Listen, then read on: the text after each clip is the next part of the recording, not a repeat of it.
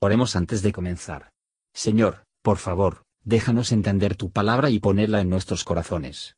Que moldee nuestras vidas para ser más como tu Hijo. En el nombre de Jesús preguntamos. Amén. Capítulo 21 Y mirando vio a los ricos que echaban sus ofrendas en el gasofilacio. Y vio también una viuda pobrecilla que echaba allí dos blancas, y dijo, de verdad os digo que esta pobre viuda echó más que todos. Porque todos estos, de lo que les sobra, echaron para las ofrendas de Dios. Mas esta de su pobreza echó todo el sustento que tenía. Y a unos que decían del templo, que estaba adornado de hermosas piedras y dones, dijo, Estas cosas que veis, días vendrán que no quedará piedra sobre piedra que no sea destruida.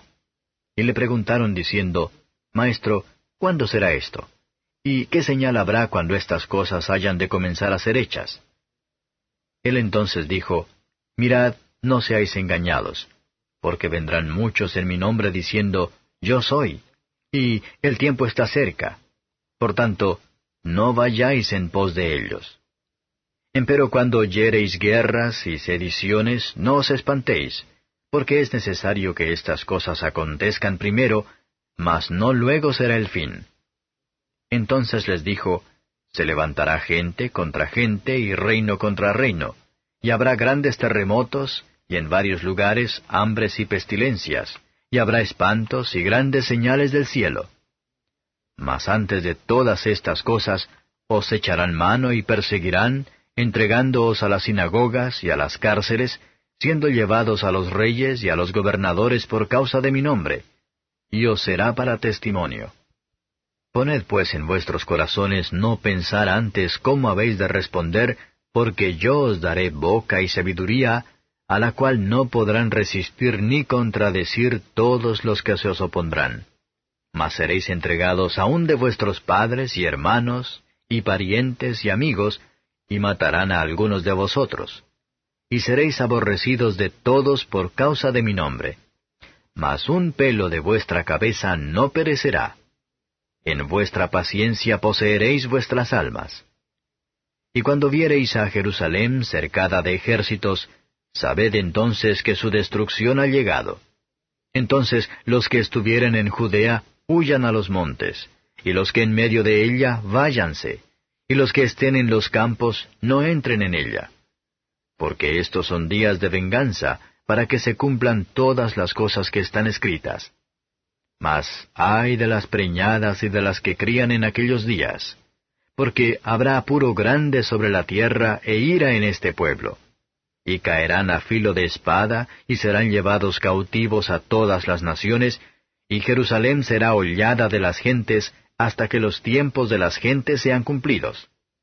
Entonces habrá señales en el sol, y en la luna, y en las estrellas, y en la tierra angustia de gentes por la confusión del sonido de la mar y de las ondas, secándose los hombres a causa del temor y expectación de las cosas que sobrevendrán a la redondez de la tierra, porque las virtudes de los cielos serán conmovidas.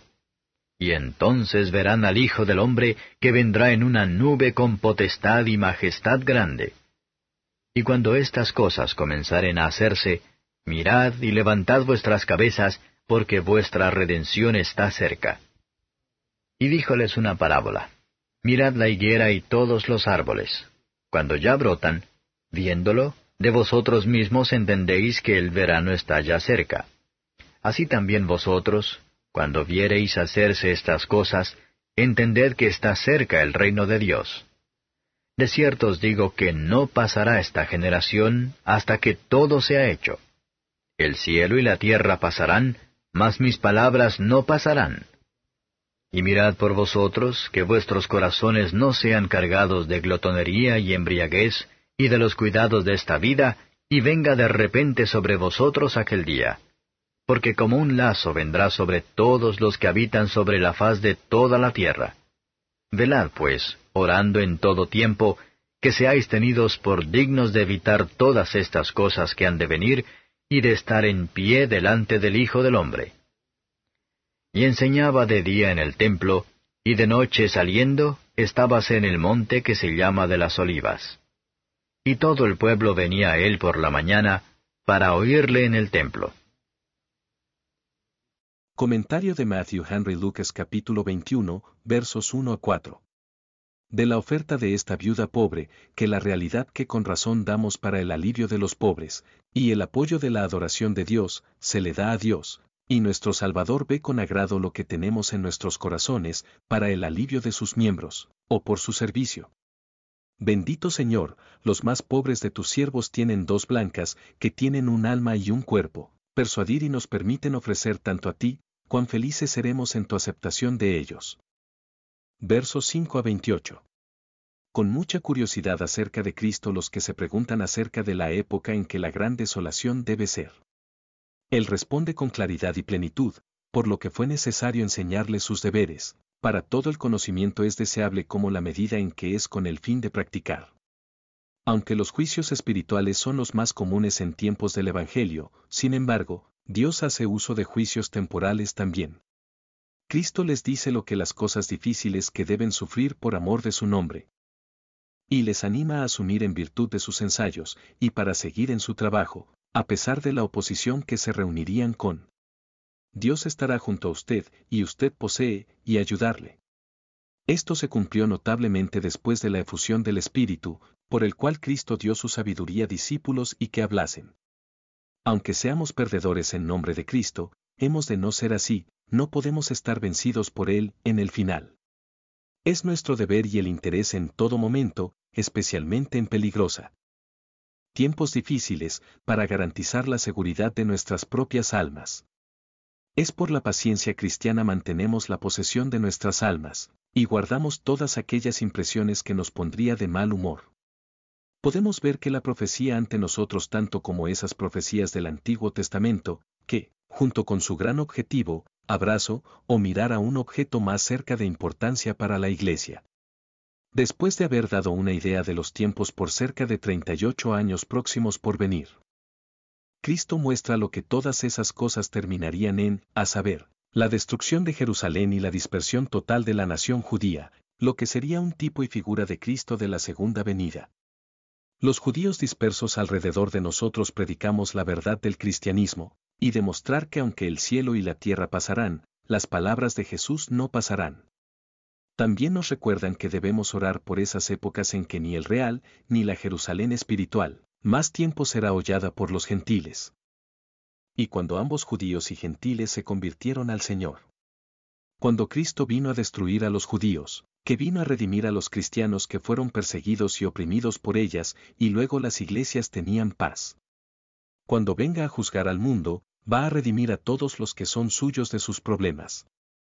Así plenamente que los juicios divinos vienen sobre los judíos, que su ciudad se establece como un ejemplo que nos ocupa, para mostrar que los pecados no pasarán sin castigo, y que los terrores del Señor y sus amenazas contra los pecadores impenitentes, vendrán todos a pasar incluso mientras su palabra era verdadera, y su ira grande sobre Jerusalén.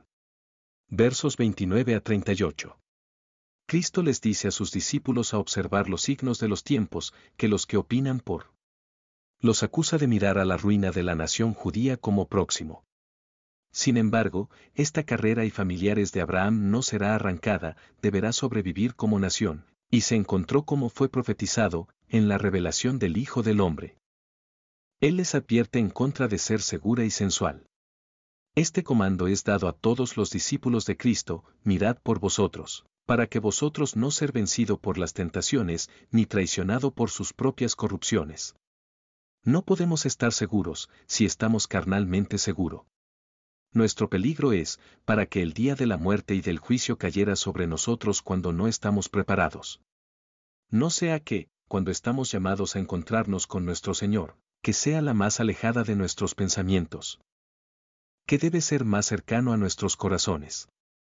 Por lo que vendrá sobre la mayor parte de los hombres que habitan sobre la tierra, y la mente solo las cosas terrenales, y no converse con el cielo. Será un terror y la destrucción de ellos.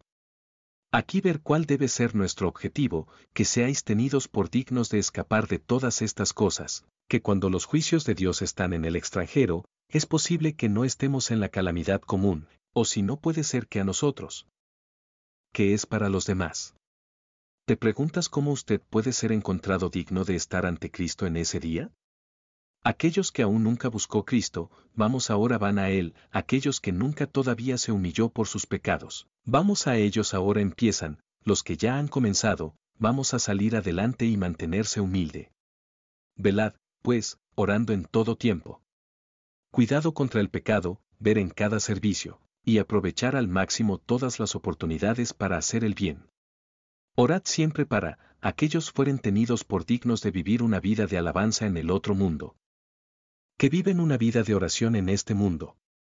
Podemos comenzar, emplean, y concluir cada día asistiendo a la palabra de Cristo, obedecer sus preceptos, y siguiendo su ejemplo, que cada vez que viene seamos hallados observando. Gracias por escuchar y si te gustó esto, suscríbete y considera darle me gusta a mi página de Facebook y únete a mi grupo Jesús Answers Prayer.